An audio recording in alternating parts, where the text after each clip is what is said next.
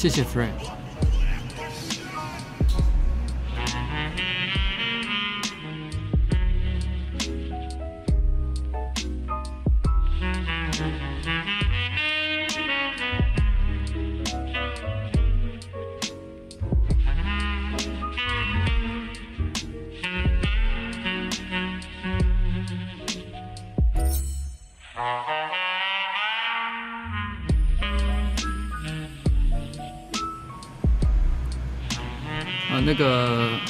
最左左边穿着白色衬衫跟蓝色牛仔裤的就是我。哦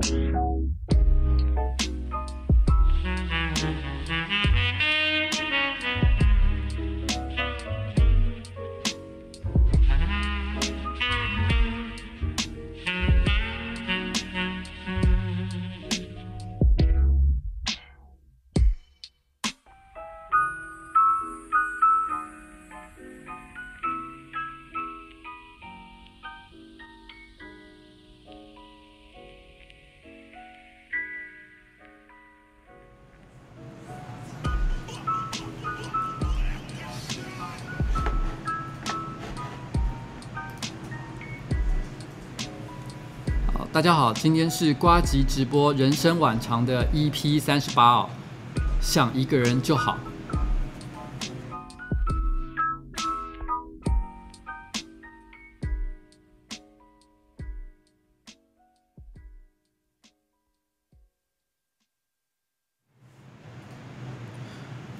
在今天的节目正式开始以前呢，我想先讲一句话，就是如果有任何自认又老又白痴的人，刚好在看今天的直播节目的话，很欢迎你，就是在这个我们的这个观众留言区这边 say 一个 hello，让大家知道呃你到底是哪位哦。好，那先跟大家说一个，哎嗨哈，非常感 非常谢谢大家今天呢放假日还跑来看我的直播节目哦。那你知道，因为最近呢，因为上个礼拜这这段时间真的是惹了很多很多的事情了，所以我那我的心也都有一点点累了。所以我其实本来有很多很激烈的话想要讲，然后呢，可是我都想说，哎，还是缓一缓好了。其实你知道吗？从上个礼拜到到今天，然后呢，其实中间我还有好多人想骂，好多话想要说，可是我最后都决定就是先缓一缓再讲，因为我内心后来真的很认真的想了一下，我觉得说。如果每天都是我在搞一些事情了的话，然后呢，呃，大家可能看久了也觉得蛮恶心的。那所以我就觉得，与其呃上网，然后又发表了一些比较激烈的言论，那我不如把时间花在做孤独的美食废人上好了。所以其实刚刚有人问了一个问题，说，诶，还有在做孤独的美食废人吗？有。如果顺利的话，这个礼拜五或礼拜六应该就会出来新的一集。那这一集我个人也是蛮喜欢的，所以请大家一定要密切的注意这样子。然后。你知道，其实我刚刚讲，就是说，其实我最近有很多人想骂，那我就顺便随便举一个例子好了，就是。你知道我最近有个很想骂的人是朱学恒，因为朱学恒呢，在上个礼拜就是呃我公布参选消息之后，那他就在在那个电视新闻的采访上，他就他就这个批评了我一件事，他就说这些老议员啊，其实他们对这个地方的贡献非常的高。那俗话说一张选票一事情，一张选票一事情，这句话是朱学恒讲的，所以他说我应该尊重，就是这个这个市这些老市议员呢对这个地方的一些贡献，毕竟。一张选票一事情，他得了这么多选票，所以欠了很多的一事情哦，还了很多的一事情，所以都是一个很厉害的一个成就。可是他讲完这句话之后，我真的觉得，你知道吗？一张选票一事情，真是我觉得这几年来你知道听过最白痴的干话之一哦。我想讲一件事情，你知道吗？一张选票一事情是什么意思？就好像是全家就是你家一样，但是全家真的是你家吗？全家并不是你家，你不能在全家吃饭，然后这个睡觉，你不能在那边洗澡，它只是一个广告的。台词，他想要告诉你一个概念，就是说，诶，你可以常常来全家，但其实你不能够真的把全家当成你家的。然后呢，一张选票一事情也是一样的道理。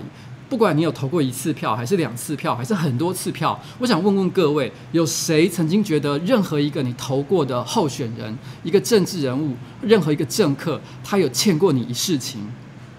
你觉得有过这种感觉吗？一定没有吧。我说真的，在这个世界上，我真的觉得有我有欠他一世情的人，只有一个人，那就是我老婆。因为我对我做过非常多对不起她的事情。所以呢，如果我有谁欠一世情要还的话，只有我老婆。如果将来有任何人投了我一张票，我一定不会说我有欠他一世情。只要我好好做好分内的工作，那我就已经你知道吗？我就把我的债都还清了。所以，如果你想要我像那些老议员一样，帮你瞧车票哦，帮你买演唱会的票，然后帮你瞧病床，帮你处理你的罚单，No fucking way，OK？因为我并没有欠你任何的人情哦，那是那些老政客所干的事情，但不是我会干的事。所以，这是我要讲的啊！有人说还有包含老母啦，对啦，老母应该也算了，老母老爸也都算了。我只是在讲一个比喻嘛，你知道我的意思，就是其实我真的觉得这个干话真的讲起来很好笑，居然把这种广告的这种台词、slogan、宣传的标语，居然当成是一个好像是一个颠扑不破的真理，我觉得这个是很可笑啦。那那个朱学恒呢，年纪比我小蛮多的，那他居然哦。脑子腐化到这个程度，我想是因为他跟名嘴混在一起太久，所以导致于他自己都忘记他自己到底是什么样的一个人物。唉，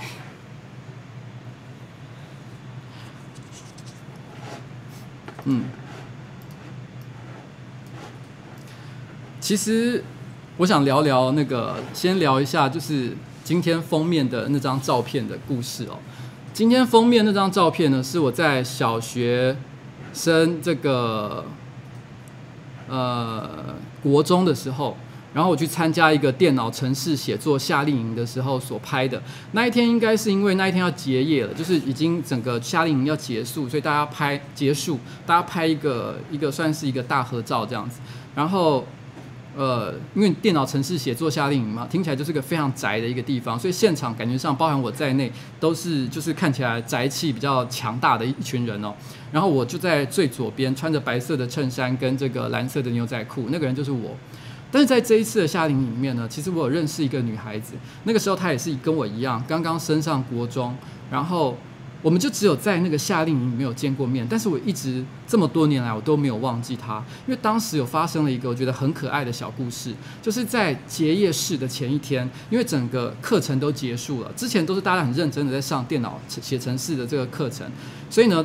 彼此我们没有私下有去做一些就是就是比较多的一些社交交流或者玩游戏什么的都没有。但那天晚上因为比较轻松，所以我们就一群人聚在某一个人的卧室里面玩扑克牌游戏。我还记得当时我们玩的扑克牌游戏呢是杀手。杀手就是说大家一起呃各抽一张牌，但其中有一张牌会是杀手。那杀手呢？那有一张牌是警警长，有一张牌是杀手。那大家都不会把自己的牌掀开来。然后杀手呢，他可以去杀人。那警长要想办法找到杀手到底是谁。那只要抽完牌之后，大家就开始聊天，讲一些干话哦。然后，然后呢？但是杀手杀人的方法呢，就是他在讲话的过程当中，他看到一个人的时候，他对着他眨一个眼睛。哦，我不太会眨了。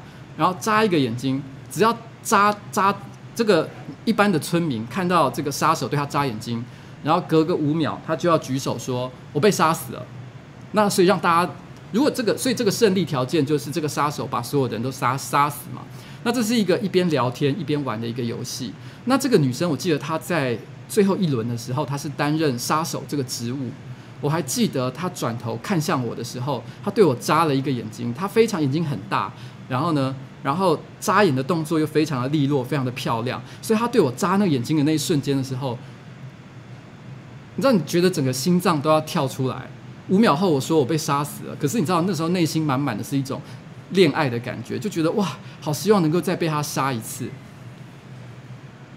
但是那是我们最后一次见面，然后大概隔了一个月吧，那个女孩子居然寄了一张卡片到学校来给我。那张卡片上面写说，如果下次有机会在街上遇到，再跟你玩一次杀手的游戏。里面附了一张扑克牌的卡片，是村民的卡片。这张卡片我到现在都还留着。虽然我觉得已经过太久了，我在路上看到他，我可能已经认不出来。他应该也不知道我是谁，可是我一直都记得这件事情。就是有一个女生曾经跟我说，有一天我们在路上再遇到的时候，一定要再玩一次杀手游戏。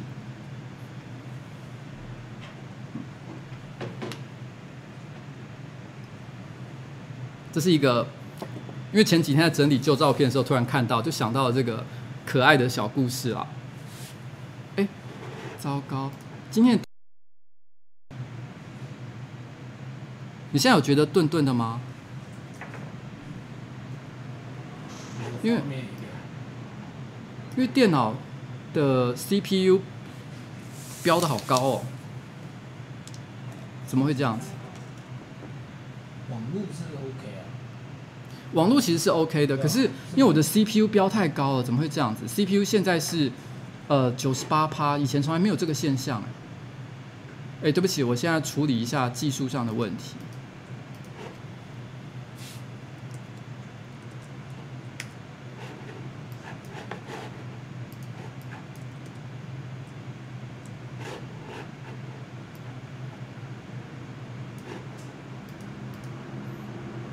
以前从来不会这样子的。你要不要把你的电脑稍微垫高一点，让它散热？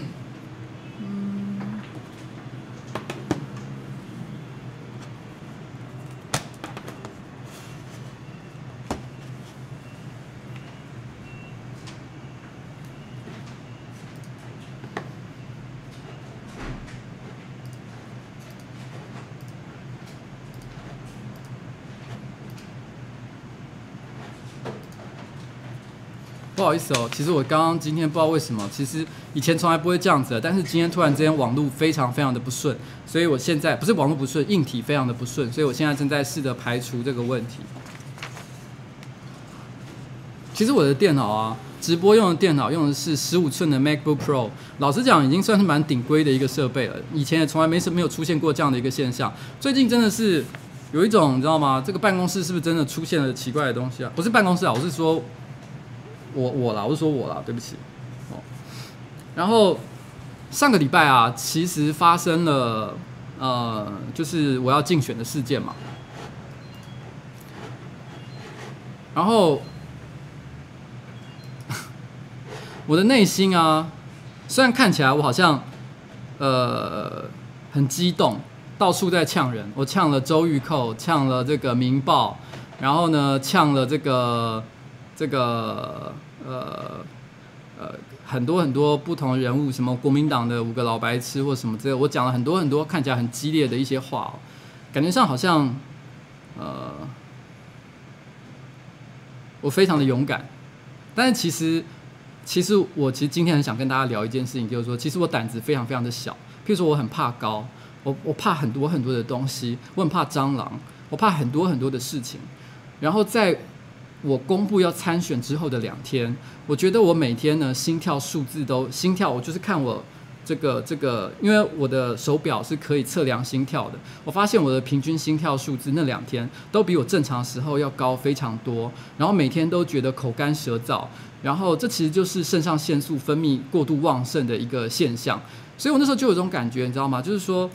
我感觉自己好像以前，譬如说我们在拍片的时候，有的时候我会陷入这种情绪，就是觉得自己因为要演出了，好像站在舞台上一样，所以自己整个人全副武装，就会陷入这种肾上腺素飙升的一个情况。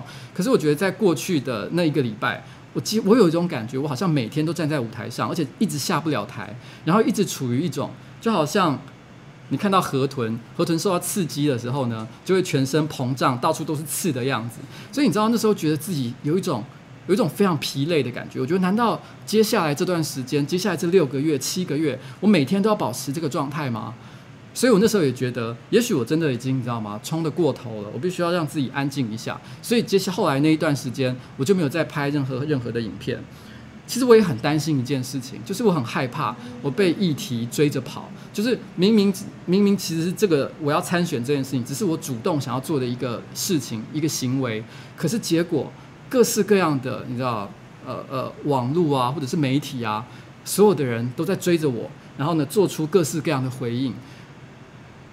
有些东西是不是已经超出了我本来想做的范围？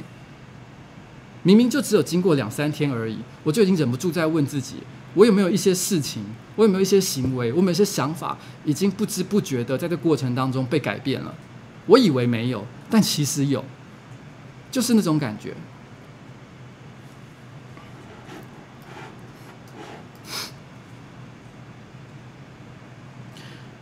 我想聊一下为什么我会在二零一八年的今天突然之间想做这个企划。其实它最早的开始，其实我上次有稍微讲一点点，是在二零一七年的年中的时候，那个时候是阿杰，他突然间有一天就讲说：“哎，老板，你要不要去参选里长？”他觉得参选里长的过程应该蛮有趣的，就好像我们拍很多的企划一样，可能像是去呃考驾照啊，或者是做洋芋片船啊，我们都是想到了一个主题，然后就去挑战。他就说我们去挑战一下选里长好了，反正他觉得我也一定选不上，他只单纯的想看我选不上的过程当中到底做了哪些事情，可不可以把它拍得很锵很有趣。他的想法非常的简单。可是我转念一想，如果今天选里长的话，我可能选上的几率真的很低。但如果是选市议员的话，其实那个情况就会完全不一样。因为选市议员的话，其实像我所住的选区松山信义选区有三十四万的有效票，然后呢，去年呢，韩市长的这个呃有的投票率大概是六十七趴。那其实只要一万三千票，也就是大概百分之四到百分之五的得票。你就有机会可以当选。那尤其是二零一八年的选情跟二零一四年有个很不一样的地方是，二零一四年的时候，你会觉得每个人都充满热情，因为那时候柯文哲刚出来选，大家都觉得不论如何我一定要投给这个人，那个心情是很强烈的。可是二零一八年，我觉得不管是市议员还是是还是是市长，其他的大家的感受都已经变得非常的冷漠，大家的心里不管是市长人选还是其他的后其他层级的选举，大家心里都有个感觉就是。就是好像没有任何一个值得的人出来投，所以在这种情况之下，我觉得要获得百分之四到百分之五的选票，我会觉得比二零一四年要来得更加的容易。可是其实当我在想这件事情的时候，我知道我讲过了，可是这个故事我必须要你知道这个脉络稍微理一下。在二零一七年底的时候，我有一个朋友，他听了我这个故事，然后他就想说。他突然就很兴奋，他就说他觉得他可以帮我募款，他可以帮我募差不多一千万左右，一千万到两千万不是一个问题。其实很多人可能不知道，到底选市议员需要花多少钱。以台北市的情况来讲的话，通常正常来说至少要花个六七百万以上。六七百万已经算是有点贫穷的一个选法，算是最底线的一个选法。再往上的话，可能就要到一千万以上，就是才会觉得让你觉得比较宽裕一点。所以我朋友提出一千万这个数字呢，也可以说是非常非常的专业。他认为他可以帮我做到募款一千万这件事情。那同一时间呢，因为他也有一个行销的团队，所以他就跟我提了一个很完美的一个企划，就是他帮我募一千万，然后这一千万呢。的需要做的行销的事情呢，他帮我写了一个很完整的一个行销企划书，非常的漂亮，里面有很多的 idea 都非常的有创意，看了起来就觉得很好玩。然后，然后他说，你只要嗯，这个这些企划呢，当然是由他的行销团队来执行，也就是他帮我募款一千万，那这一千万呢，自然也回到他的行销单位。那其实这个在选举过程当中也是蛮常见的一个事情，只要你想有意愿要参选，大家觉得你有机会的话，就会跑出来很多很多像这样的人物，那他们都会想要帮你的忙。很多时候呢，他们不见得是，他们其实都是具有，就是希望这件事情是一个 win-win，一个双赢的一个结果。当时我看着那个选举企划，我觉得真的写得太完美。我那时候看着那个企划的时候，我有个感觉是，好像没有什么理由选不上。可是我看着那个企划，怎么看就是觉得不对劲。我觉得说，我觉得那个企划书明明写的很好，可是我就是觉得它不对。可是我不知道不对在哪里，我就带着那样的疑惑回家。我还记得那个是二零一七年的最后一个礼拜，然后接下来就是跨年。然后跨年的时候，我去见了几个我在政治圈的老朋友，很多年没有见了，但是我想请教一下他们的意见。我就问了一个朋友说：“你觉得市议员平常到底都在做什么样的事情？”因为老实说，我觉得很多人都不知道市议员到底在干嘛。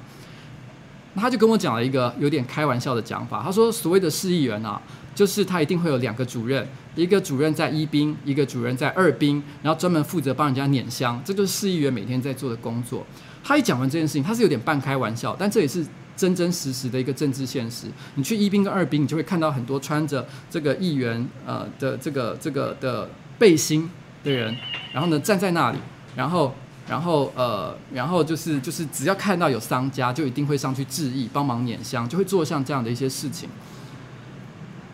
可他讲完这个故事的时候，我突然之间想通了，为什么我觉得那个选举计划是不对的。因为我觉得当初我一开始想要做这个计划，是因为我觉得选不管是选举选举还是我们现在的政治风气，有很多我看不顺眼的事情。像我刚刚讲的所谓的一兵二兵的这些专门碾香的主任，都是我非常的看不顺眼的一些事情。如果今天我去募款募了一千万，然后呢，我按照的传统选举的手法，虽然比较有创意，可是仍然是传统选举的手法选上，那我就是另外一个政治人物，这件事情不会有任何的改变。那我到底为什么要做这件事情？我那个朋友写的企划书里面，甚至还包含了一个项目，说他说他希望我从过完年之后，虽然我还没有正式宣布参选，他认为我应该开始去跑里长，开始去认识各里的里长。可事实上，我也很讨厌里长去勒索市议员的文化，而且我不相信会喜欢我的人的这些人，就是现在的这些观众，会受到。里长的请托而改变他投票的意愿，所以我完全不能理解为什么我必须要去讨好这些里长。与其讨好这些里长，我更想 diss 他们。我更想做的一件事情是，想要号召所有支持我的观众。那你们如果支持我的话，我去选市议员，你们全部通通都去选里长，我们立刻把这一个选区的所有的政治生态给全部推翻，那才是我应该做的企划。我觉得这样的企划才屌。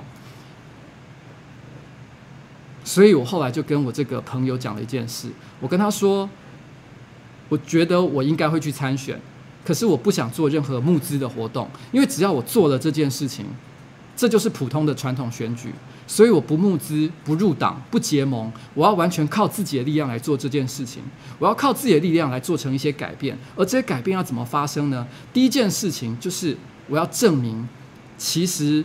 所有的选举方法都是无效的，它是可以被推翻的。目前所有的选举所有的手段，很多都是多余的资源浪费。我记得我有听呃柯文哲的竞选团队曾经跟我讲过一件事情，有人说佛系参选，不是啊，不是佛系参选。等下听我讲完好不好？佛系参选是完全无作为，那叫佛系参选啊。我并不会毫无作为。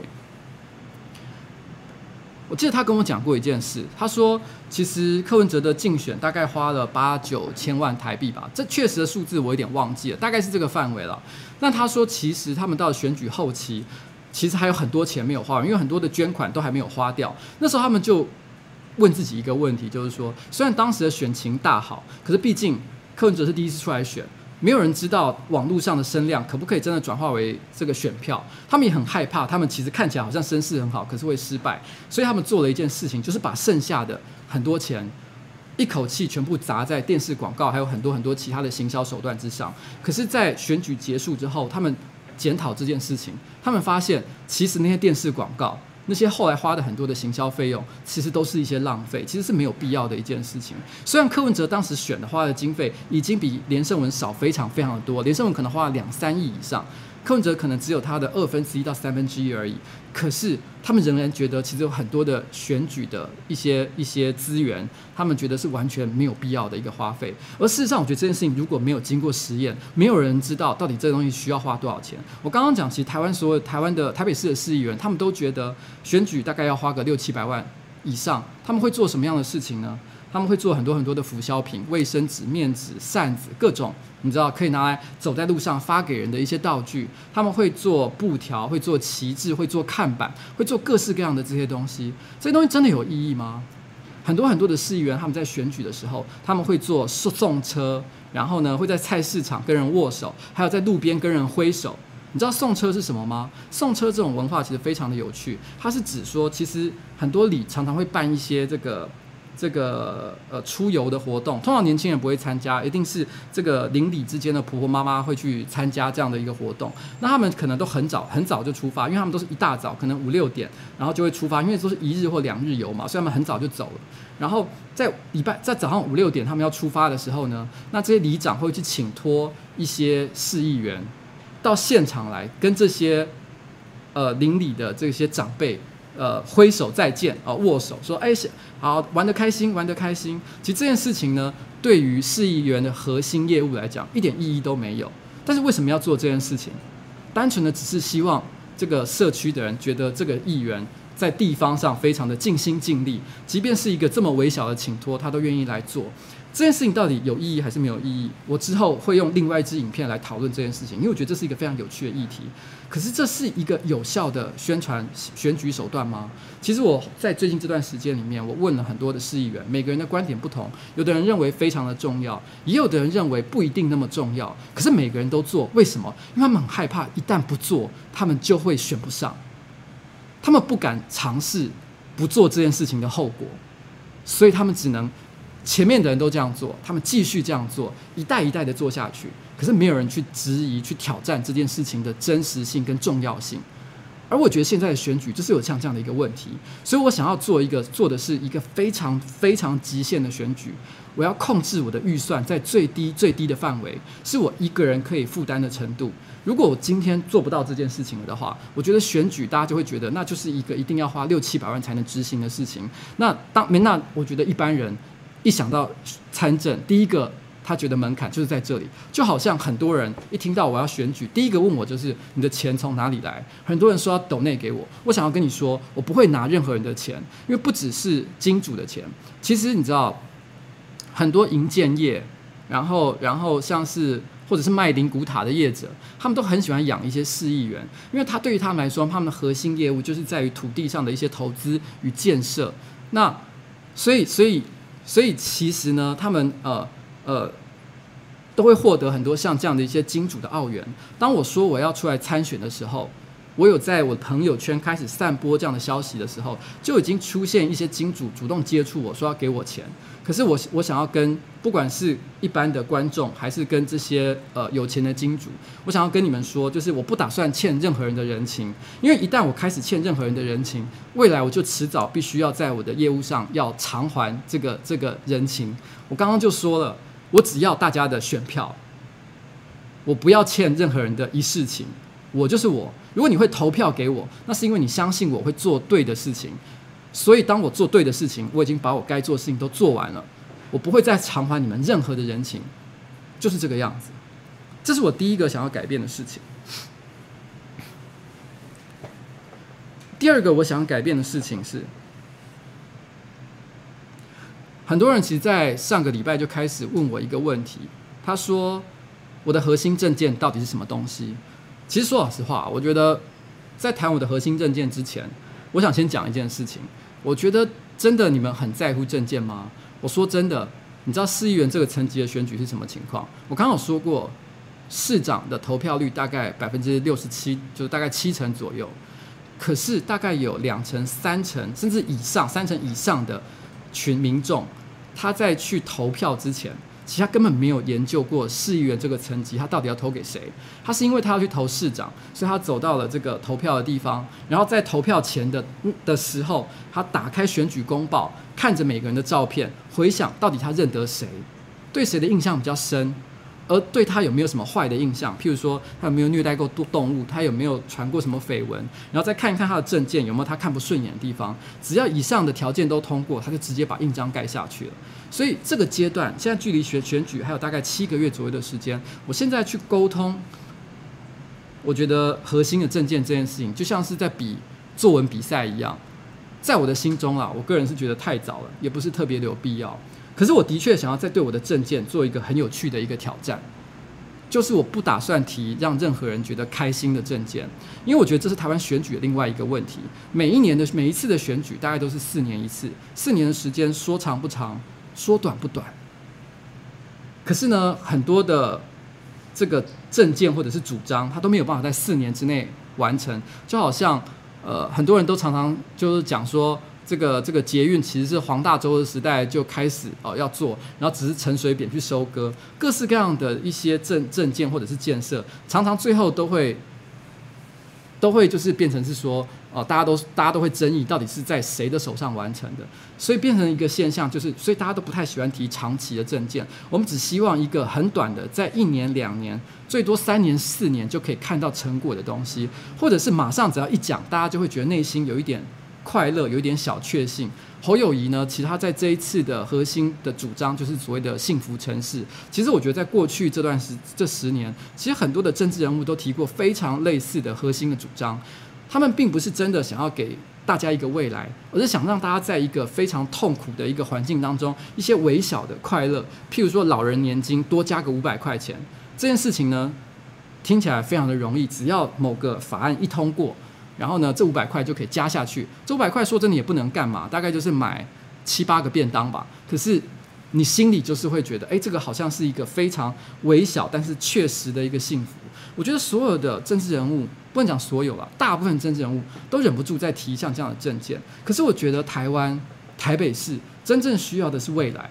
可是未来跟未来有关的政见，很多时候并不是让人那么的开心。我觉得以松山区来讲，松山区其实非常的老，像我住在富锦街这一带，富锦街是我非常非常喜欢的一个环境。富锦街的居民有一个特性，就是与其改变。不如维持现状就好。譬如说，当那个时候出现民生系子线这个事情的讨论，这个捷运线的讨论的时候，其实通常来讲，大部分的社区或者是地区，只要听到要盖捷运，都是很开心的，因为地价会涨嘛，然后呢，生活会变方便嘛。可你知道，在这条街上，很多人其实是非常的反对民生汐止线，因为对他来讲，外人不要进入这个地方最好，他们只想维持他们既有的一个生活的风格和形态。可是，在富锦街这一带，很多的房子都是民国六十年以前就盖好的老房子。也许现在他看不出任何问题，但再过十年，再过二十年呢？如果我们今天真的想要一个面向未来的环境了的话，我们一定要面对一些痛苦。所以，如果今天大家都不敢提出痛苦的政见的时候，我所有的政见都是令人痛苦的，而我还能选上的话，那我觉得未来的政治人物，他们就会发现。原来痛苦的政见也是会有效。我们不见得只能够讲老人年金加五百块这种事情，所以这是我给我自己的第二个挑战。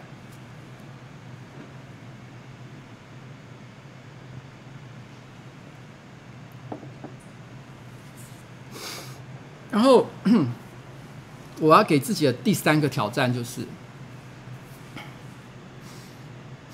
我们常常都讲，其实现在的政治人物非常爱作秀。你去看那个拿选拿选票，就是不是呃，你去看那个选前大家去抽签抽自己的号码的时候，你会发现啊，每年都会有很多人呃呃开着花车啊，做非常奇装异服的打扮啊，想尽办法就是要博取大家的眼球，让新闻的画面可以多停留在他前面一秒。其实。或者是在市议会上唱黄梅调，做各种奇奇怪怪的表演。其实这些政治人物都非常非常的喜欢作秀，所以我想要做一件事情，就是我要让他们看看专业的作秀是怎么一回事。当很专业的作秀的事件发生的时候，他们就会发现，原来他们过去所有作秀的手段，原来非常的不及格。所以这个时候，他们就会像。许淑华他们最近说的话一样，他们突然一一跳出来说：“请你尊重政治专业。”所以，他当他们讲出了这句话，他们就不敢继续作秀了。可是，当他们开始专心回头做政治专业的时候，我再来打他们的脸，我们就可以真正的淘汰这些人。所以，我要做一个连作秀都完和政治专业都打趴他们的挑战。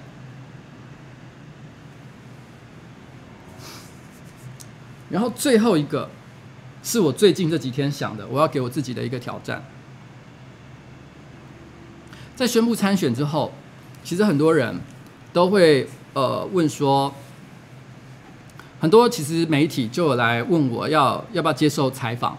那其实我以前通常我的立场是求来就打嘛，所以我很少会拒绝任何人邀访的行为。譬如说像是那个呃周玉蔻，我就去了。很多朋友都问我一个问题，说你干嘛去那个地方？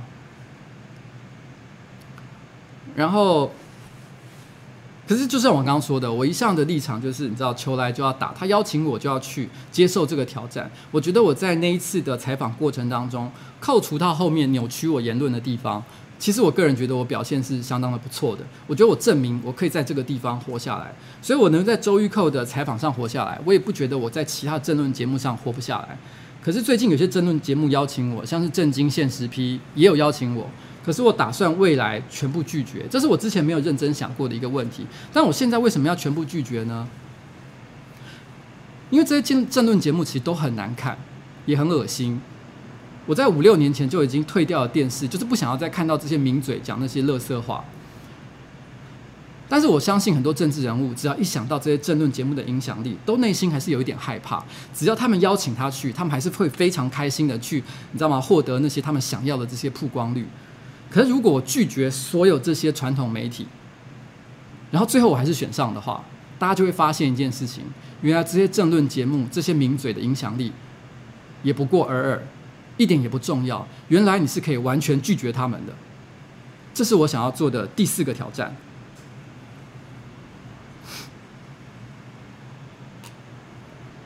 其实，在去年年底，我大概已经开始底定，就是我内心真的要做参选这件事情的时候，因为那时候我在跟呃内部讨论这件事情，像是阿杰啊，然后呃哈马士啊、关关啊，他们讨论这个问题的时候，我并不是说他们不理我，但坦白说，他们并没有很关心这件事情，因为对于他们来说，政治并不是一个他们感兴趣的一个话题。所以每次我提起这个话题的时候，我都觉得大家的眼神非常非常的茫然，因为我的个性其实算是有一点点呃，该怎么说啊？就是就是算是我也是一个不太好相处的人啦。然后，所以当我感受到那种大家没有很热情的情绪的时候，我就变得不太想跟他们讨论。所以在今年的一月到三月。我几乎是一个人埋着头在准备参选这件事情。我可能有去见很多政治圈的朋友，去做一些呃台面下的一些这个准备跟运作。哦，我都跟别人讲说，这段时间呢，我都在上一些政治学的课程。因为过去我真的是个素人，虽然批评时政很容易，可是批评时政跟真的要参与政治又是不同的一件事情。所以我去找很多专家请教。但我做这些事情完全都没有跟阿杰他们商量。我还记得就在。四月的某一天，就是上个礼拜的某一天吧，还没有正式这件事情爆炸开来的时候，有一天我从外面吃饭走回来，我就看到所有的人都坐在我们办公室的沙发上，然后呢，他们说要跟我好好的开会讨论我要参选这件事情。我当下有个感觉是，其实他们并没有很希望我去做这件事，可是他们希望跟我好好谈谈，因为他们觉得我都没有跟他们谈，他们觉得这个态度很不好。阿杰甚至于说：“他说他觉得我们应该是一个团队，你今天要做任何事情，你不可以把我们排除在外，我们应该一起做这件事情才对。”其实我觉得，即便到现在为止，我也不觉得阿杰他们真的对政治这件事情有兴趣。像我们最近不是拍了一个你的名字的，就是有点像 MV 一样的东西的影片，很多人都说那是我的竞选广告，其实那不是，那是单纯的有一天，就是阿杰突然觉得，哎，这个拍这个东西很好笑。他只是为了很好笑这件事情，他就说我们来拍一下吧，那我们就赶快拍了这个东西出来。其实严格讲起来，真的也不算是什么竞选广告，他就是我们突然之间觉得，因为我改了名嘛，所以来拍一个这样的影片很有趣而已，就这么简单。虽然当下这个在那个开会，一群人，你知道吗？我觉得有点像是一个家庭会议的感觉，我觉得有一点点困窘，有一点点难堪，因为我觉得大家意见不一定是正面的，可是我内心是有一点点感动的，就是。大家在这个时间点，大家跟我说，不论如何，我们要一起把这件事情做完。这件事情我是蛮感动的啦。嗯，那。我觉得其实阿杰他们之所以会对政治这件事情不是很感兴趣，其实同样也是我觉得为什么我觉得做这件事情很重要的原因。因为我觉得很多年轻人现在就是已经觉得政治这件事情跟他的距离非常的遥远，觉得他这辈子都不可能改变现况，所以他们只想过好自己的人生就好。如果我今天我能做出一些改变的话，我相信这些年轻人就不再会这么想，他们会相信原来我也可以改变这个社会，改变这个世界。我们是举足轻重的一群人，我是这么想的。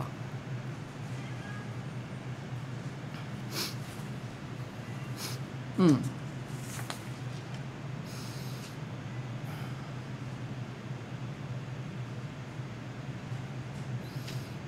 其实我也想聊聊那个吴峥这件事情。嗯，其实我这几天有跟吴峥私下见过一次面。然后我出来选之后，很多传统媒体的人，还有一些老政客，马上就说：“哎呀，我出来选一定会大大的影响吴峥的选情。”以现在的角度来看，可能真的是这个样子。可是这并不是我所希望的一个结果，因为我真正想做的一件事情。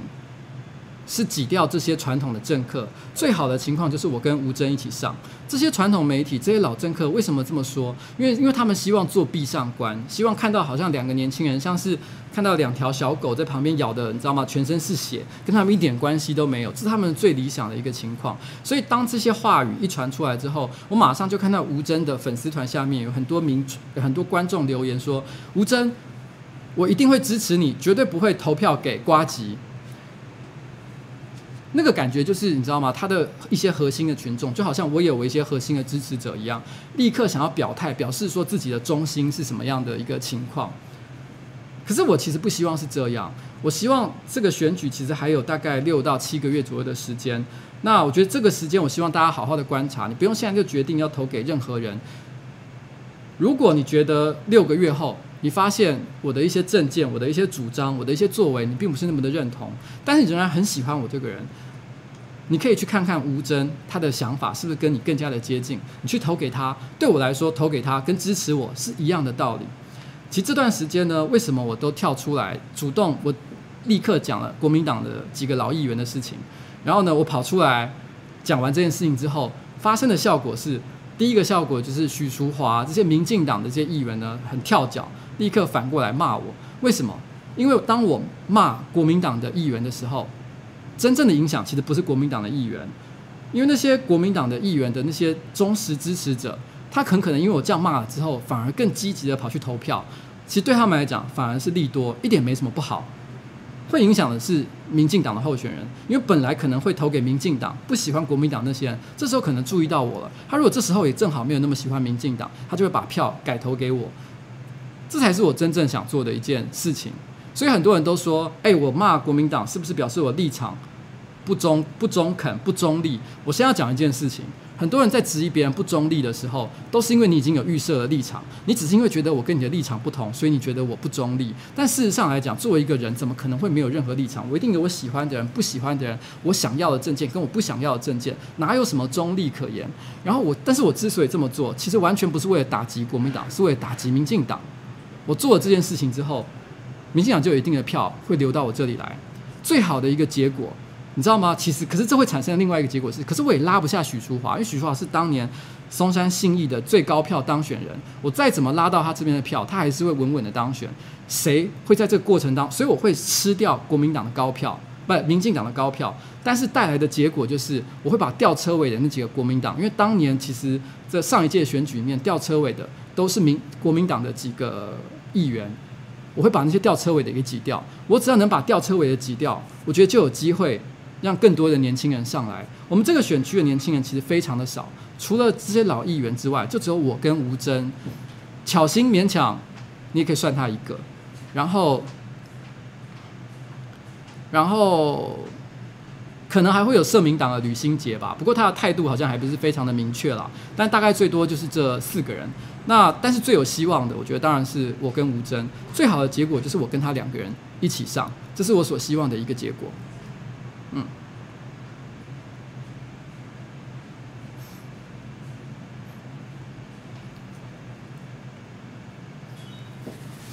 其实我今天啊，实在是不想要太激动的，但是不知不觉啊，讲这个话题又变得好硬了起来。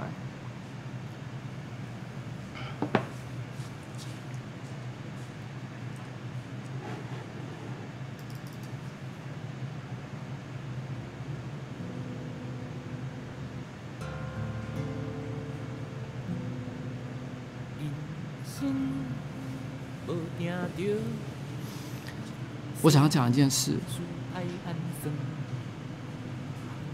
当我宣布参选的事情跑了出来之后，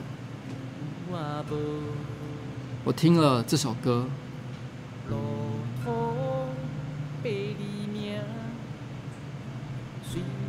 我突然之间觉得，也许六个月后，我会变得像斗宅一样。不得不跟喜欢我的人说，就送我到这里就好。我不是说我会死掉啊，没有没有选举没有这么黑暗，但我说的是我的人格被彻底的破坏，不一定是别人的破坏，也可能是我自己破坏了自己。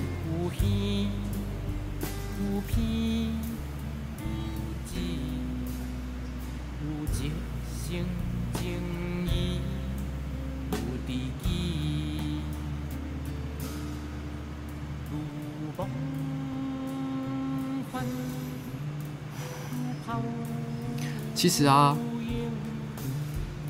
不管怎么样，上班不要看，会继续。选上不选上都是一样的。上班不要看，还是会上班，是不不要看。唯一会改变的，只有瓜吉这个人而已。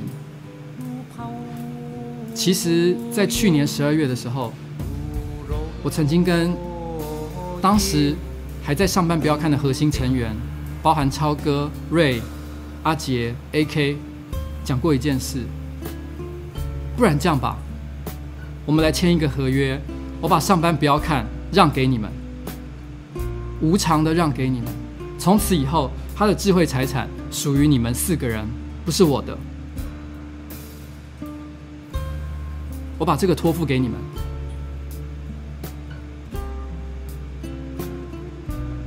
但是后来。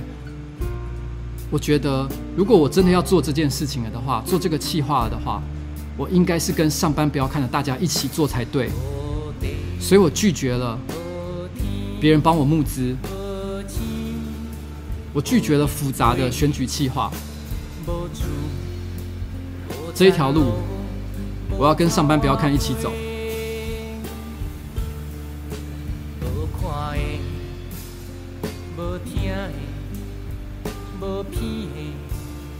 淡的，无空思梦想，无代志。云风一吹，云来打花水花。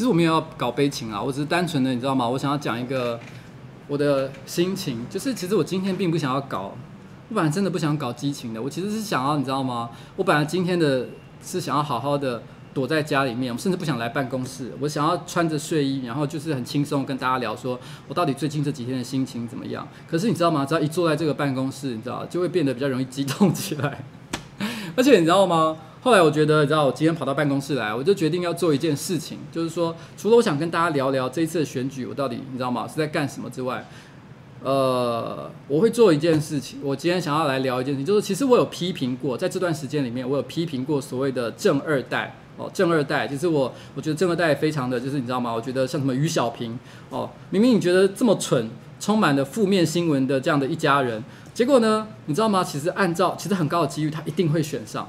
但是有没有？但是呢，我觉得我一直在批评正二代这件事情，也许不见公平。也许我应该给这些所谓的正二代一个机会。所以我今天邀请一个正二代到我的节目现场，那我想要请他来跟我聊聊，看他能不能证明自己不是一个正二代，一个普通的正二代。那我们请邀请欢迎。Hello，Hello，Hello，Hello。我第一次上直播。哦，你没有上过任何直播节目吗？那你要不要介绍一下你叫什么名字？我叫陈于荣，我正在参选台中市中西区的市议员。我不知道现场有多少这个台中市的台中的朋友，台中的观众。呃，他是其实其实哎，中西区是一个什么样的地方啊？其实我对台中没什么概念。中西区是旧城区，幅员非常的小，那人口也很密集。像是我讲几个呃景点，大家可能就会印象深刻。嗯、呃，市民广场、勤美成品园区、嗯、草悟道美术馆。哦，那是很漂亮的地方啊。对啊，但是也有旧火车站，嗯、还有旧台中州厅，这些全部都是在旧城区，都是在中西区。第二市场，对，我有看到大家说第二市场，对，第二市场，嗯、这些都是旧城区。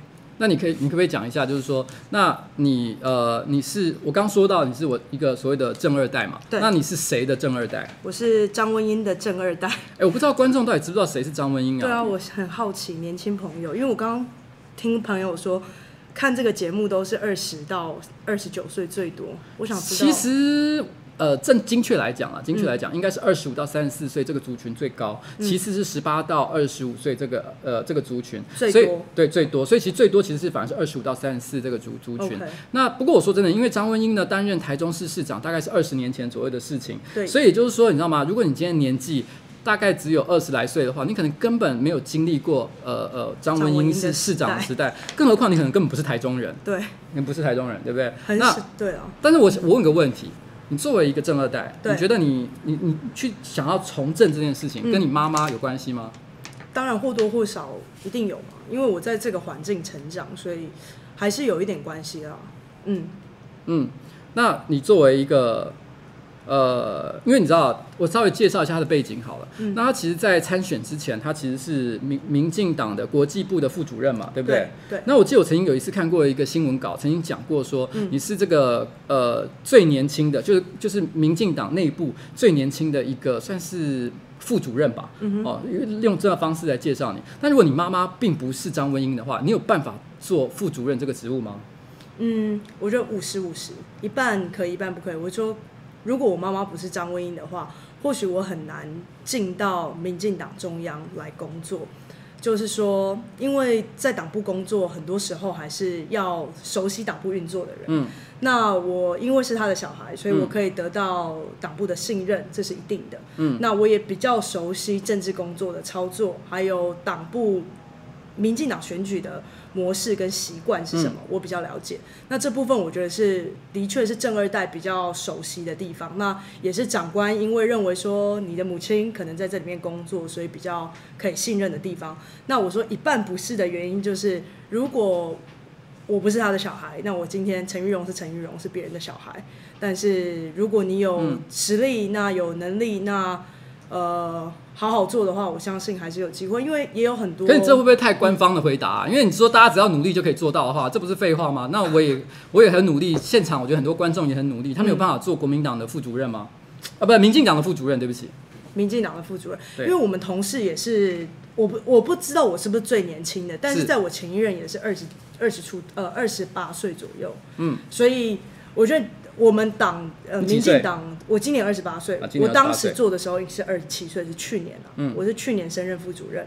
那民进党的党工其实大多数都是比较年轻的。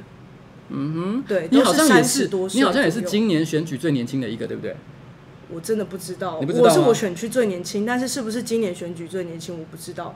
我不知道台北搞不好有更年轻的。其实我台北啊，我真的不知道。台北其他选区我目前研究还不多了，但如果是我们现在松山新义选区的话，我比较了解的这个情况的话是没有，嗯、应该是没有，应该是没有，应该没有。你算是年轻的吧？四十我我四十三岁，哎，没有没有，吴峥二十九，嗯，吴峥我记得他二十，他好像也是二十八、二十九，你知道吗？他跟我讲他二十八、二十九的时候，我有点吓到，因为我以为他二十五、二十六而已，因为我想说太阳花不是才刚发生没多久嘛，然后他就说没有，太阳花已经的时候差不多啊，现在二八、二九差不多啊，大学生。他说已经太阳花过去五年了，我说哈，太阳花已经一三到现在，对对，我说已经这么久了，原来是在在我心里面这件事情其实才你知道吗？刚结束不久而已。嗯、那我问你一个问题，就是说那那好吧。呃，假设假设你这件事情真的是靠你个人的努力去去获得的一个机会，好了，嗯、那你觉得呢？你跟你妈妈，你跟你妈妈，嗯，张文英，你从小到大，你都很认同她的所有啊？不是不是，我不知道讲这个，对不起，我要先问另外一个问题。嗯、我刚突然在想，我我本来要问的问题是什么？因为我刚刚有点被打断。拿一杯水。对，我要拿。OK，不好意思，可以帮他拿个水吗？谢谢。我有没有忘记拿水？我刚刚突然想到一个那个我本来要问的问题，嗯。就是，哎、我刚刚会被打断，我突然又忘了我要问什么。我现在今天就是，呃都可以，啊，都可以问。就是你的那个那个，你那个之前有发生过一个很有争议的事情，嗯。就是说你曾经讲过一句话，好像在 PT 上也有被骂，嗯，就是说你说了一句你打从娘胎就会搞政治，我根本没有说过啊！不要把别人的话塞到我的嘴巴里，我根本没有说过。你没有说过这句话吗？嗯我没有说过那为什么别人会说你说过这句话？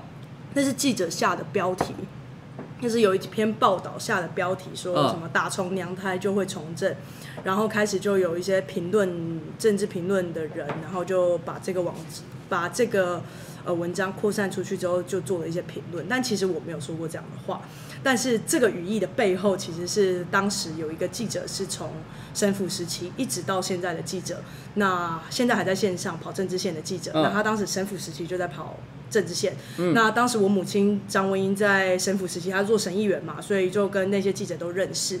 那那时候，因为她四十岁才怀孕，嗯。所以她坐的那个位置就变成一个很神奇的位置，就是很多当时的女女性的审议员、想要怀孕的话，都会去坐那张嗯坐你妈妈的椅子，对，就坐张文英的那张椅子，所以哦。之后叶宜晶也怀了双胞胎，所以大家就觉得非常的灵验那张椅子，所以大家就会想要怀孕的那个政治人物们，女性都会去坐那张椅子。那椅子还在吗？我现在都没有省议员了，省议哦会都、也是啊都精神了。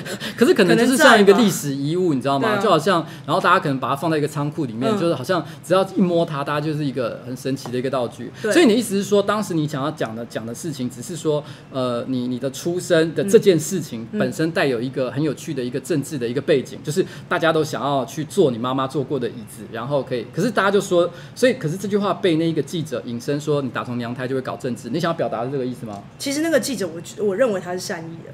那他其实想表达，也只是说，他从我妈妈在怀孕的时候，他就看过这个小孩，就看过这个小孩在这个妈妈的肚子里面，所以他看着妈妈怀孕到把我生下来，这个过程他是全程参与。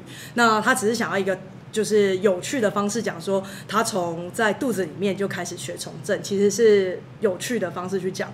那当然你可以用很多种不一样的方式去解读它，但是那时候新闻出来的时候，我当然也觉得我没有讲啊，那我想要出来澄清嘛，反应嘛。那之后几番的讨论之后，我就觉得，反正一开始在我出来参选之前，大家就认为你是一个正二代。那我觉得也是，就是从后面的所有，其实你刚刚有讲，我记得我我发现有些观众还蛮清楚的、很多人都说要支持黄守达，就是你的一个竞争对手嘛，对不对哦，对，同选区。？OK OK，、好，没关系，你继续讲。对，然后就说你你哦，我刚刚讲到哪里？你刚讲到那个，你说，哎、对不起，我刚刚也忘了。我刚也忘了，反正就是在讲说那个记者嘛，对对对啊，对，讲说记者其实是善意的嘛，对不对？对，所以反正我就觉得后续你的表现，还有你的你的对选区的提出来政见等等这些，我觉得都可以受大家公平。那我就觉得 一开始嘛，就就觉得不是，就最后就选择没有出来澄清。了解，OK，所以反正就是你选或许我也觉得澄清也没有人想听啦。然后再来就我也不是一个很具有知名度的人，所以当时候你你觉得你妈妈现在对台湾的政坛还有任何的影响力吗？应该没有吧？已经二你十，确定吗？我认为是没有。但是你妈妈有没有任何的一个地方派系势力？譬如说，仍然有一些庄脚，只要老夫人一站出来，大家立刻就说好，我们都跟随老夫人。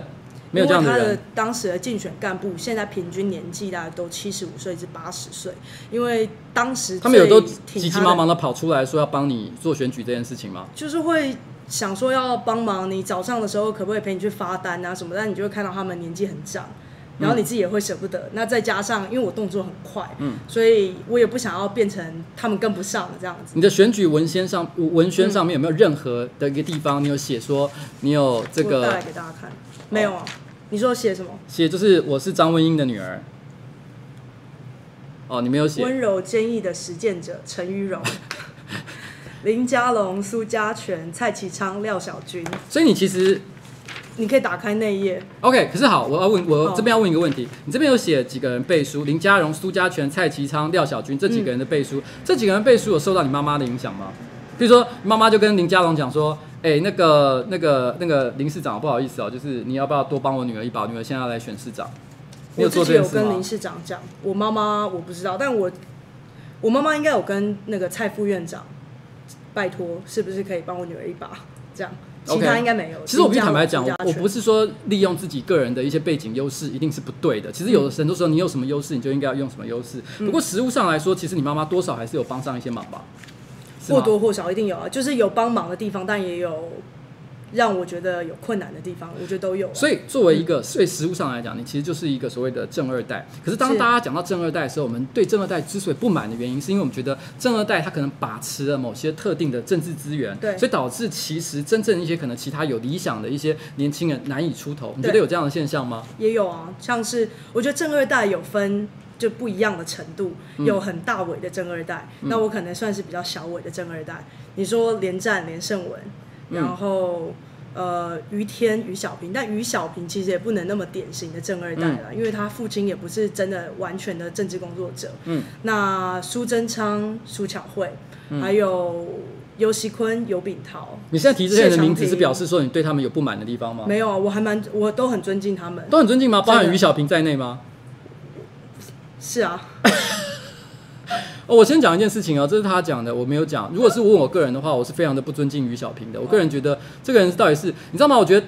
当我出来选的时候，一堆人就说：“哇，艺人参政，谐星参政。嗯”我觉得这个问题其实超级好笑的事情是，嗯、你知道吗？我所谓的做谐星，假设做谐星是指我跑出来拍影片这件事情的话，是从二零一七年开始，我才我才做所谓的谐星这件事情，嗯、做了一年多而已。在那之前，我做过的工作何其之多，你也可以说我是文艺圈出来的。我在台湾剧场圈待了十几年，我也在我也在台湾的产业界，我在游戏业待了十年。你也可以说我是个产业人士。为什么会说我是个谐星？如果要讲谐星，我不讲于天。看于天当谐星，可是当了几十年呐、啊，他的女儿也是客。少祈求，然后继续在做同样的事情，结果，结果这些人，这些人哦，真的太……可是你知道吗？最愚蠢的事情是，大家因为我想大家可能不知道一件事情，就是下个礼拜呢，其实就是民进党内部的初选民调，嗯、那有很高的几率呢，其实大家都认为啦，于小平应该会安全过关。你看，你看，一个你根本不知道他到底做过什么好事的一个家伙，因为有人加持，所以他就可以一定有这个，你知道吗？参与选举的一个机会。然后呢，有党的扶持，这是冲他小。嗯、我个人是非常非常的不认同。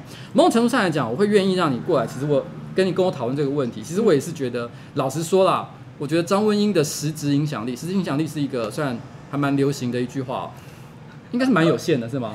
你觉得呢？你有你有从小到大，你有感受到妈妈有给你很多的某个特定的特权吗？举例来讲，譬如说瞧过病床，有过这样的事情吗？我不用去医院啊。你从来没有去过医院吗？我没有去医院，要去到要病床，所以哎呦健康，那那那我就无话可讲了。那但是你从小其实你你的学历也是相当的不错嘛，对不对？还好吧。你有念过什么地方的学校？我在加州大学毕业，然后之后到香港。这很花钱吗？不少钱啊，因为留学，因为我没有。我是台湾人啊，那国际学生，所以去你就是付国际学生的学费，嗯，所以是。你那时候是念什么？政治传播。政治传播啊，哦，所以其实也算是你知道吗？呃，你是念什么？我念人类学，一点关系都没有，好不好？嗯，不管是我现在在做谐星这件事情，还是还还是说政治这件事情，人类学是一点关系都没有。你有在做政治吗？全职在做吗？没有吧？从来没有做过政治这件事情啊，这是我有生以来第一次做。所以你是在在你的眼中来看，我看你是正二代，你觉得我是一个不懂的政治素人吗？我也不会觉得你不懂，但是我就想很想问你一个问题。好，你要问什么问题？你说就是政治废物那些人，对不对？嗯、那你认为的政治废物是什么意思？我认为跑摊去碾香叫做政治废物？那不一定，你知道吗？其实这个问题在之后我的一支影片我会特别讨论这件事情，嗯、因为我觉得这个问题其实非常非常的有趣。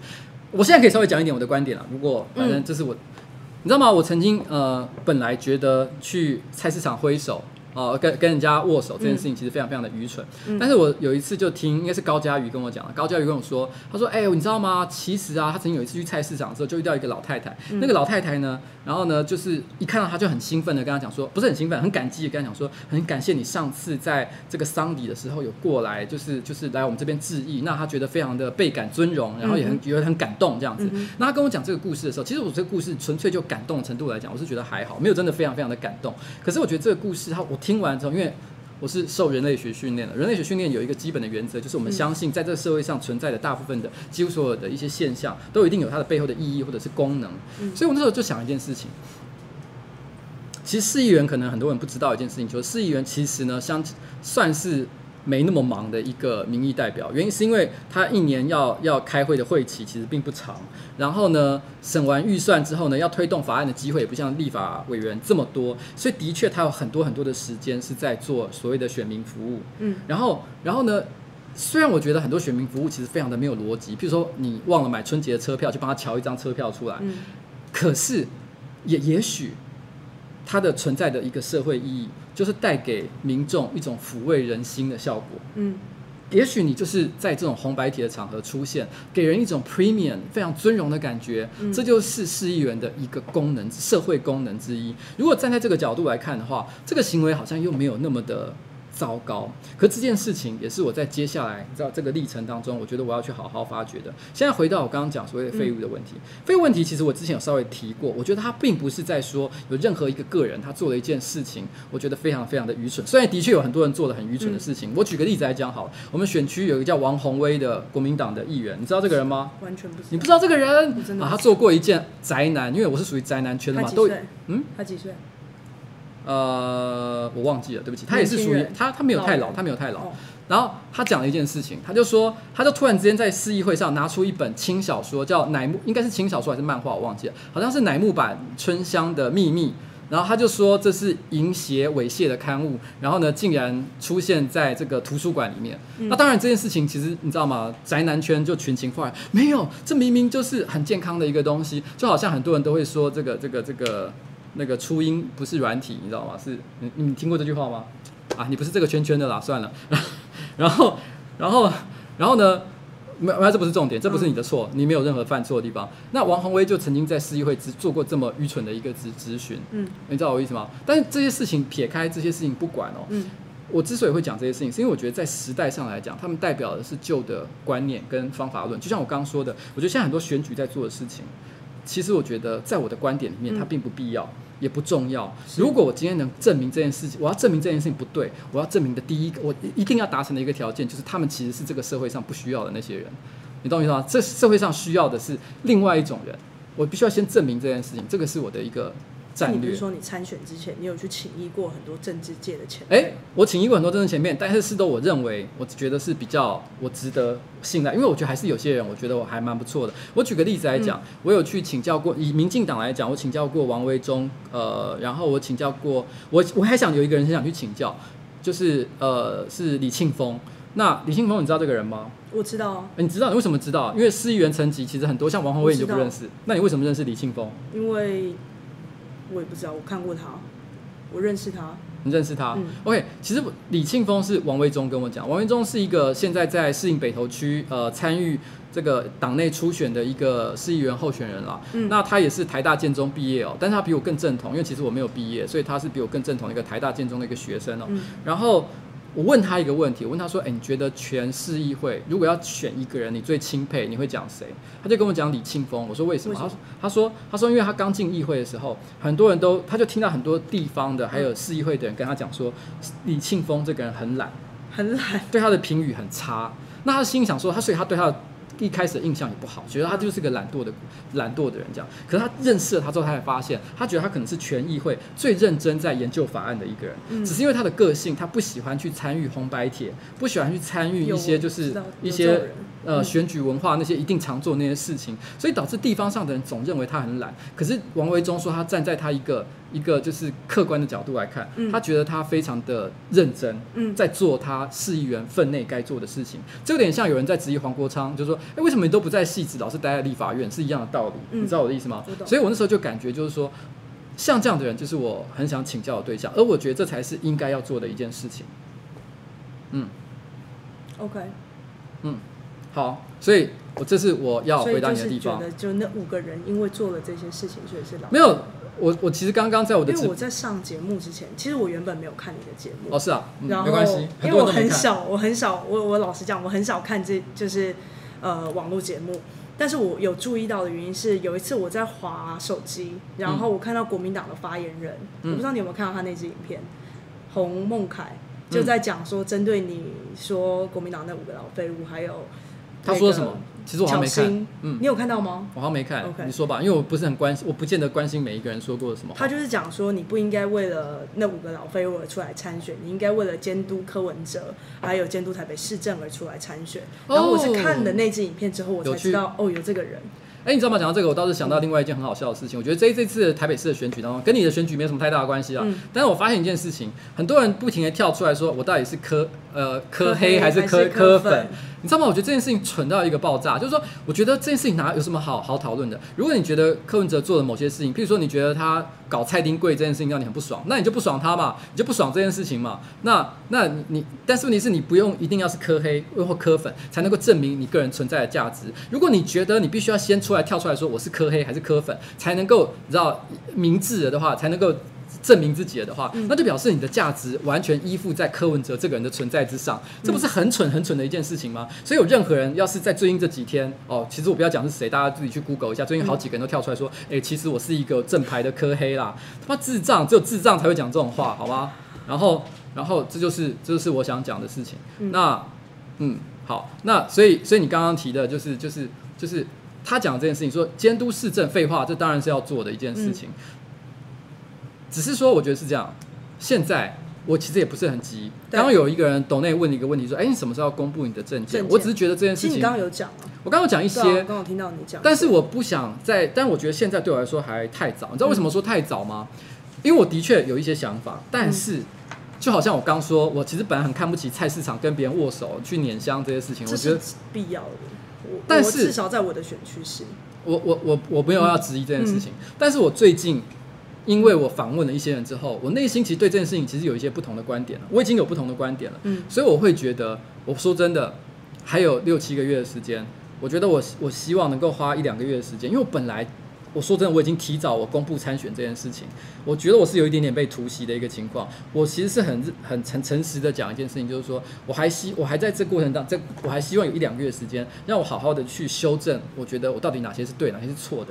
但我只能讲说，我一定会有一个方向，就是我不会想要，我绝对不提，就是只会让大家觉得很开心的东西。举例来讲，我很可能会支持电价要涨，虽然这可能不是市议员层级的事情啊，但是问题是这像这种类型的事情，就是我有可能会讲的话，嗯，就是这样。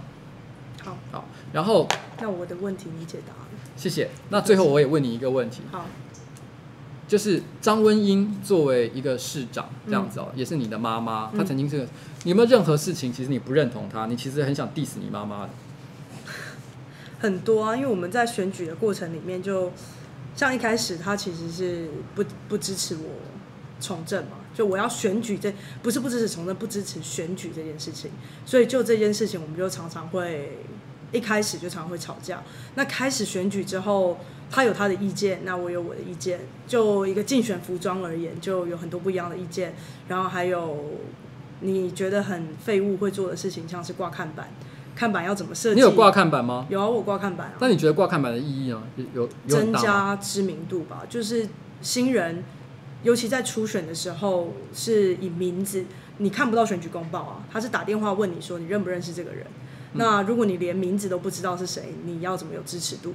所以至少对新人在初选里面，我觉得挂看板还是相当程度的是有效的。对，嗯、所以就就看板也有，然后选举的方式，生活上种种都有，大大小小，常常吵架。我跟我妈妈常常吵架。嗯，但是。你跟他最常吵架的是像什么样的事情？是那种真的很女儿妈妈之间的吵架吗？真的哎、欸。那你没有那种政治立场上的哎？可是因为他其实不太介入我在政治上面的判断跟工作，因为他是全职牙医师，他是从早上九点看牙看到晚上十点的牙医师。他没有曾经突然间有一天跳出来，就是说：“哎、欸，于蓉啊，我跟你讲，我觉得你那个、嗯、这个这个政见哦，谋杀后不会不会，从来没讲过这个，不会不会。”好，你要不要讲一下？我最后，你要不要讲一下你对于中西区你最核心的政见到底是什么？有，我今天其实有带来我的，可是这边就尽量讲简单一点点，好就是让因为让观众容易理解的话。我讲中西区的政见，其实中西区有百分之十四的老年人口，那是非常非常高的，人人口老化非常严重的地方。所以我一直在想说，就像我自己的家里，我的父母亲超过六呃六十五岁以上，我父亲七十多岁，那我阿公阿妈九十岁以上，那像我们这个年纪的年轻人出来打拼的时候，其实最重要的就是。家里的长辈要由谁来照顾，这很大一个负担。嗯、我不知道你家有没有这个问题，就是家人。照顾的问题，当然有，因为我父亲其实年纪也是七十几岁，而且也中风，所以我老实说，我们曾经有想过帮他请看护，可是他的个性非常的倔强，死都不给干这件事情。不过我很感谢一件事情啊，就是说，其实就我的理解是，因为他住在台中，我住在台北，我实在是没有办法常常去管他。对。但是问题是，好像呃有一些送餐服务还是什么之类类似的，其实是有稍微照顾到他，至少就是有人会时不时会去关心说，哎，你还健康吗？这，这是这是必要的。对。像是中西区有非常多中小型闲置空间。什么叫中小型闲置空间？就是，呃，你家可能有这个房子，但是你没有租出去，你也没有在使用，那这就是中小型闲置空间，那就可以提供出来给政府来做，不管是人力的进驻，还是物力的进驻，还是设备的进驻。那这个是呃，现在台中科技大学的校长他的校舍，因为他没有住在那边，嗯，所以那个校舍就提供出来，让台中医院派护士进去，然后呃，人力进去。让呃社会局还有卫生局来主导，那就是变成一个空间，可以让老人进去，那可以让这个地方活化。那这是我提出其中的一个主张，那就是因为其实中西区尤其中区真的太就是旧市区，原呃旧州厅那附近的旧市区，市府路那一段、中山路那一段，嗯、现在大家看到真的都已经没落，而且都没有人。那很多房子是没有租出去的空屋，那这些房子我们一直都在想说，要如何可以让它来。有一个更好的使用，那让老年人也有一个地方去，那让这些地方也不要变成说好像就空空在那里，那也租不出去，也卖不出去。这是我其中一个政见。那第二个政见，我觉得比较实质效果，尤其是对中西区，就是市场的均值化跟资源有效分配。因为中西区有非常多的旧市场，我刚刚其实有看到人家留言，就是第二市场，第二市场是百年的老市场。那百年老市场它得到的资源，其实相对来讲比其他市场，向上市场也好，独行市场也好。呃，第五市场等等模范市场都有社区型的市场，但得到的补助就是没有第二市场多。那我为什么会提出这个政见？是因为我的生活的经验，因为我常常去第二市场吃东西。嗯，那六年前我就看到第二市场它的。厕所打掉重建，那变了一个新的厕所，那就变得很漂亮，嗯、也很干净。嗯、结果我没想到，我两年多前，我记得我去吃饭的时候，因为我常常去吃一间意面摊，我要去吃饭的时候，我要去上厕所，老板跟我讲说，你不要去上厕所，因为现在厕所又被封起来。我想说，几年前不才封过，怎么现在又再封一次？他就说，哦，因为市府现在要把它重新再改建一次。嗯。但是六年前才改建过的厕所，其实还好好的，没有坏掉。那为什么两年后，呃，不到四年的时间，你又要把它打掉重建？那我觉得钱是要花在刀口上，所以就这一点，我是觉得资源要更有效分配，尤其是对市场的部分。其实其他市场有些市场已经具有一定的水准，那有些市场是连地面不平还是漏水、环境卫生都还需要改善的情况下，钱要花在刀口上。那我最后一个提出的政见就是关于强化英语力、奠基国际城市。为什么会提出这个？因为我每天在跑地方，尤其我是按户拜访，我是一家一家一家按店里，可能就是你说的那种废物的方式。我是一家一家一家按店里在拜访的情况下，很多选民给我的回馈就是，他们的小朋友，尤其是中低收，就是经济环境没有那么好的家庭，他们的小朋友没有办法得到，可能没有办法去补习。那没有办法去补习的情况下，是小学大家可能不知道，就是中年级才开始上英文课，才开始有英语教育。那我现在就是我记，我有看你那个访科市长那一集。嗯我记得科长就有说，他在学校学任何科目，他觉得对他工作都没有太大的帮忙。嗯，就我而言，我其实也这么认为。我觉得除了英文之外，还有简单的算术，其他的科目，你说物理、化学、生物等等，所以你是说英英文教育？我觉得英文教育是重要的。OK，那要如何提升英文教育？我觉得应该要从低年级开始。所以未来如果我担任市议员，我一定会强力争取，像是教育部还有教育局，我一定会去反映，就是希望可以从低年级可以开始有呃英文的教育，至少从基础开始，那可以让他们由浅入深，不要一开始上英文就上那么难，然后要背很多东西，那小朋友当然会很不愿意学习。嗯，这是我提出的争取。我我想讲一件事情啊，嗯、就是说，呃，我我可以感觉出来，就是相较于我刚刚说，其实我很看不顺眼的一些正二代来讲，嗯、其实我觉得你算是非常的认真，其实也准备了非常多的东西，很努力的想要表达你的一些意见。但是，但是我也想讲一件事情，我必须要说，现在聊天聊天室的很多观众都非常非常的不礼貌。他在讲话的时候呢，很多人都一直在那边说啊，讲太长啦，讲得很官腔啊，或什么什么之类的。我想讲一件事情，就是说，你看，所以当你们还还一直在那边跟我说，哎、欸，呱吉，你什么时候要讲你的政见？你看我当我讲政见的时候，你们就会这样，好吗？所以。所以，这就是我想讲的一件事情，就是说你们不要在那边唧唧歪歪的，你们又要听又不爱，又在然后听了真的要人家要讲的时候，你们又不给我给我听，到底你们想怎样，对不对？所以我就是想，这就是台湾现在选举的一个莫名其妙的地方。不过你知道吗？这这个，我觉得可以下一次我再来聊另外一个话题。我觉得这是台湾选举的另外一个很有趣的现象，就是。就是，其实我觉得台湾的选举的时候，不管是候选人还是选上之后，政治人物跟政治人物之间的对话，其实沟通性都非常非常的低。大部分的人的时间都在讲干话，因为每个人都在讲干话，所以你讲一句干话，我讲一句干话，没有人听得懂彼此的干话到底在讲什么，没有任何沟通的效益跟价值。我觉得柯文哲他有很多很多的缺点，他有很多事情我也未必能够认同。可是有一件事情，我觉得他做的比非比很多人都还要好，就是他讲的干话其实很少，所以呢，他讲的话不管是不是很粗俗，但是其实你听得懂。我觉得听得懂这件事情实在是太重要了。好，我觉得是要讲这件事情。好，然后呃，我可以再分享一个。你要讲什么？你可以说。我最后想分享一点的就是，我想要分享女性参政这件事情，就是就我的选区台中市中西区，因为是从。哎，你们的选区有女生吗？我们选区女生很多哦。松山什么？松山信义选区的话，女生大概快差不多应该有一半吧。OK，嗯，我的选区是长期以来都没有女性的候选人，国民两党都没有提。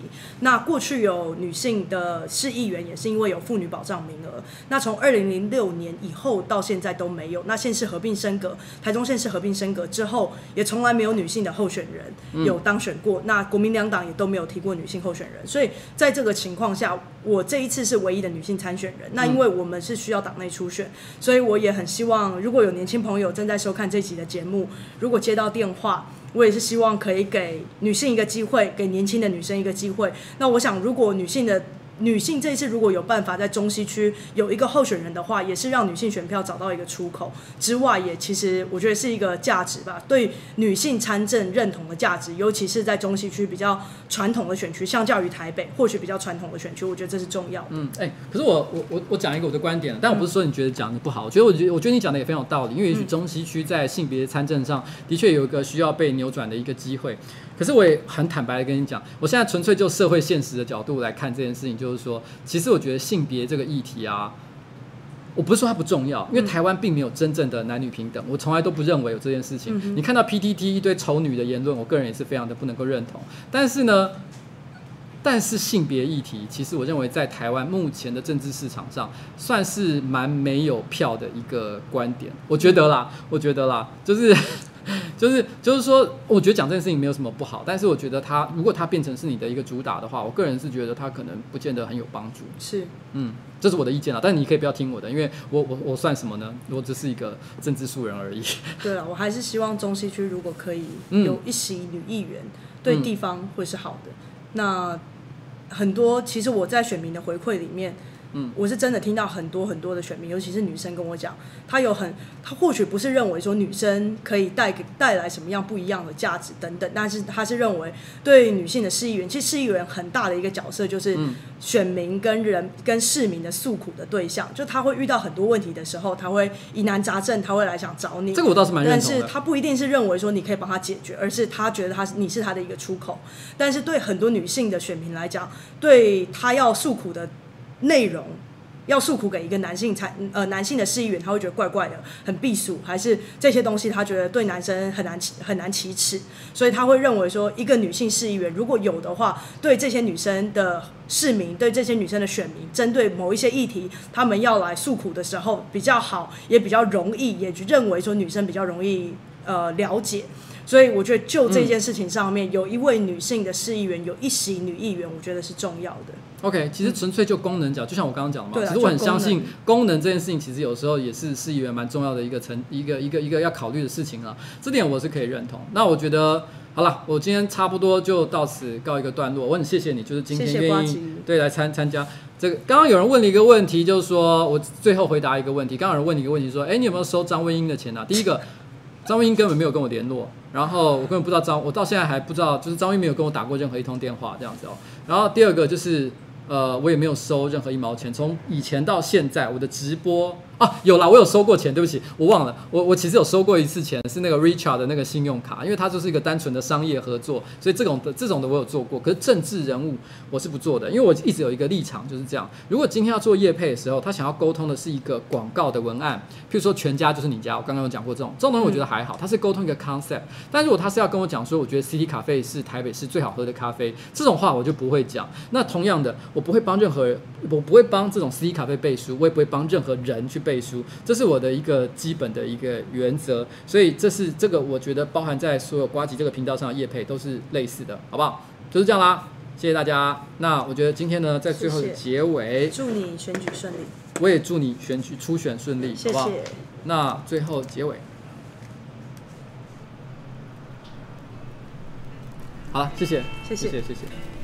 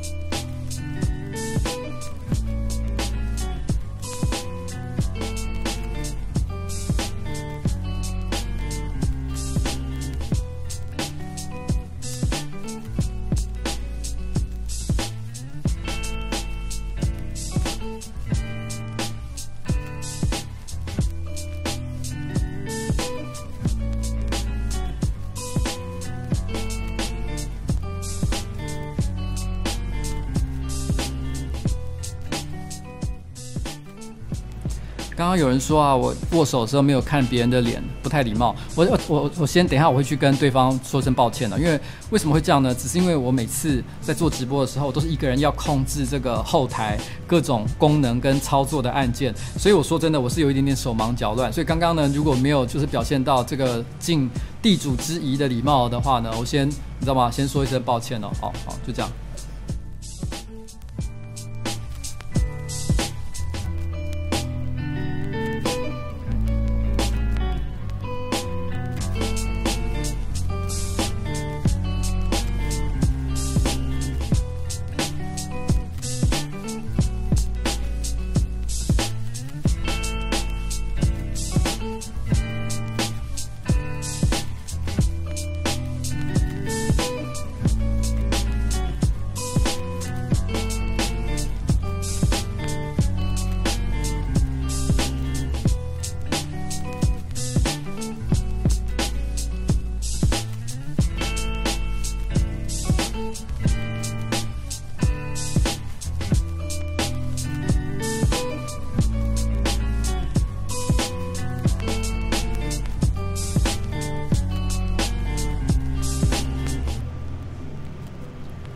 实呢，你知道吗？我曾经有之前有说，我四月本来想要升级一下我们的这个直播节目的一个规格啦，但是因为呢，我的那个投资的那个钱一直卡在投审会，台湾的投审会真的非常的优秀，然后呢没有进来，所以导致就是说，其实我一直没有办法好好的去做一次这个这个硬体上的一些升级。其实我。我对于这个节目呢是有一些不同的想法的。那我希望在未来可能 maybe 四月中五月，其实会有一次比较大的一个改版。那今天的这一次这个候选人呢，他被他之所以可以被邀请到这个现场，是透过一个叫做报局的一个公司哦，一个单位，他帮我介绍。因为我其实呢。你知道吗？我觉得是一个公平报道的一个立场，就是我既然讲了正二代不好，那我就要找一个正二代的一个代表来跟我谈一谈。那有没有机会接下来呢？国民党或者是其他这个政党、其他的人物来我们现场？甚至刚刚有人说到于天。Maybe 可以哦，也许我们真的早一天，你知道吗？如果他敢来的话，那我们就来聊聊嘛哦。反正大家都说我是谐星，那我们就跟一个台湾老牌最厉害的谐星群组之一的一个代表性的人物啊，我们来好好尬一下谐星的功力。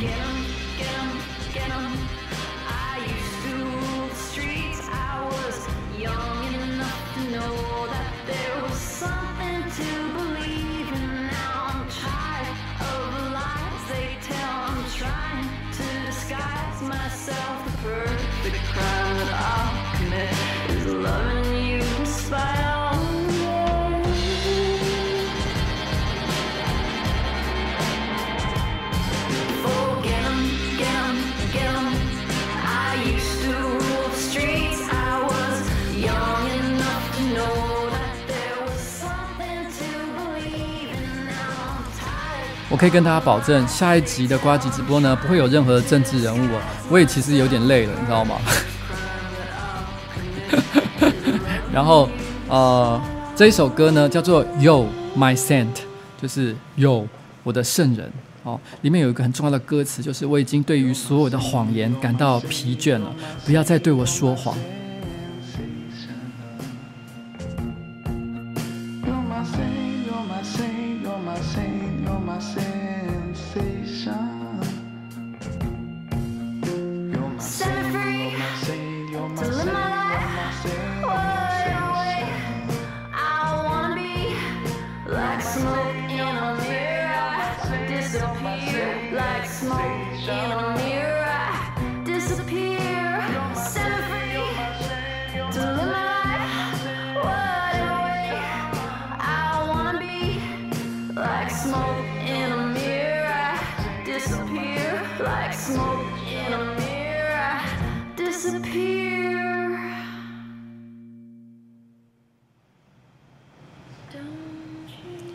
好啦，我知道有些很多人真的是希望以前的呃人生晚长的一个形式会有的啦，就是，但是你知道吗？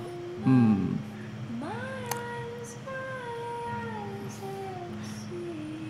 有很多东西一定会不会永远在那里，就好像我也可能有一天会，你知道吗？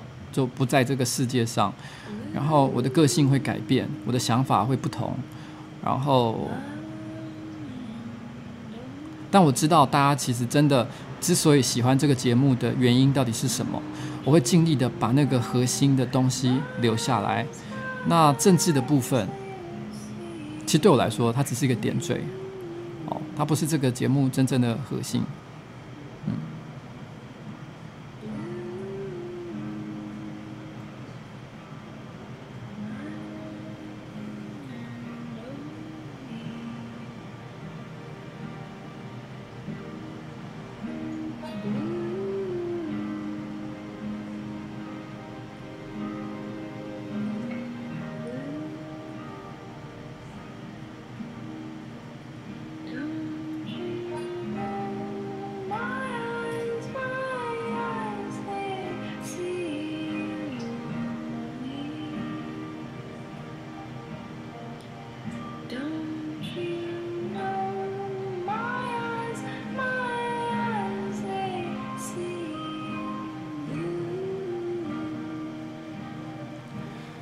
居然有人叫我要找侯汉廷，你们是疯了吗？侯汉廷，我连坐在他旁边都会想吐哎。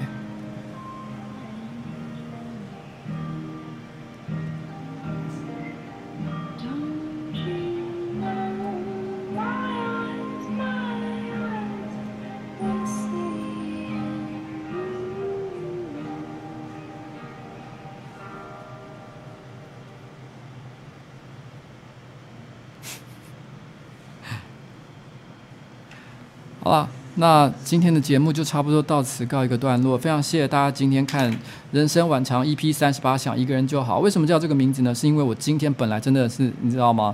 我想一个人就好，但是不知不觉的，你知道吗？时代的推动、潮流的趋势、各种的原因。总之呢，不知不觉，我其实要一个人也非常的困难。然后我本来有点想要一个人孤独的走上，就是我去挑战政治这条路。可是不知不觉的，最后我还是把大家都找了进来。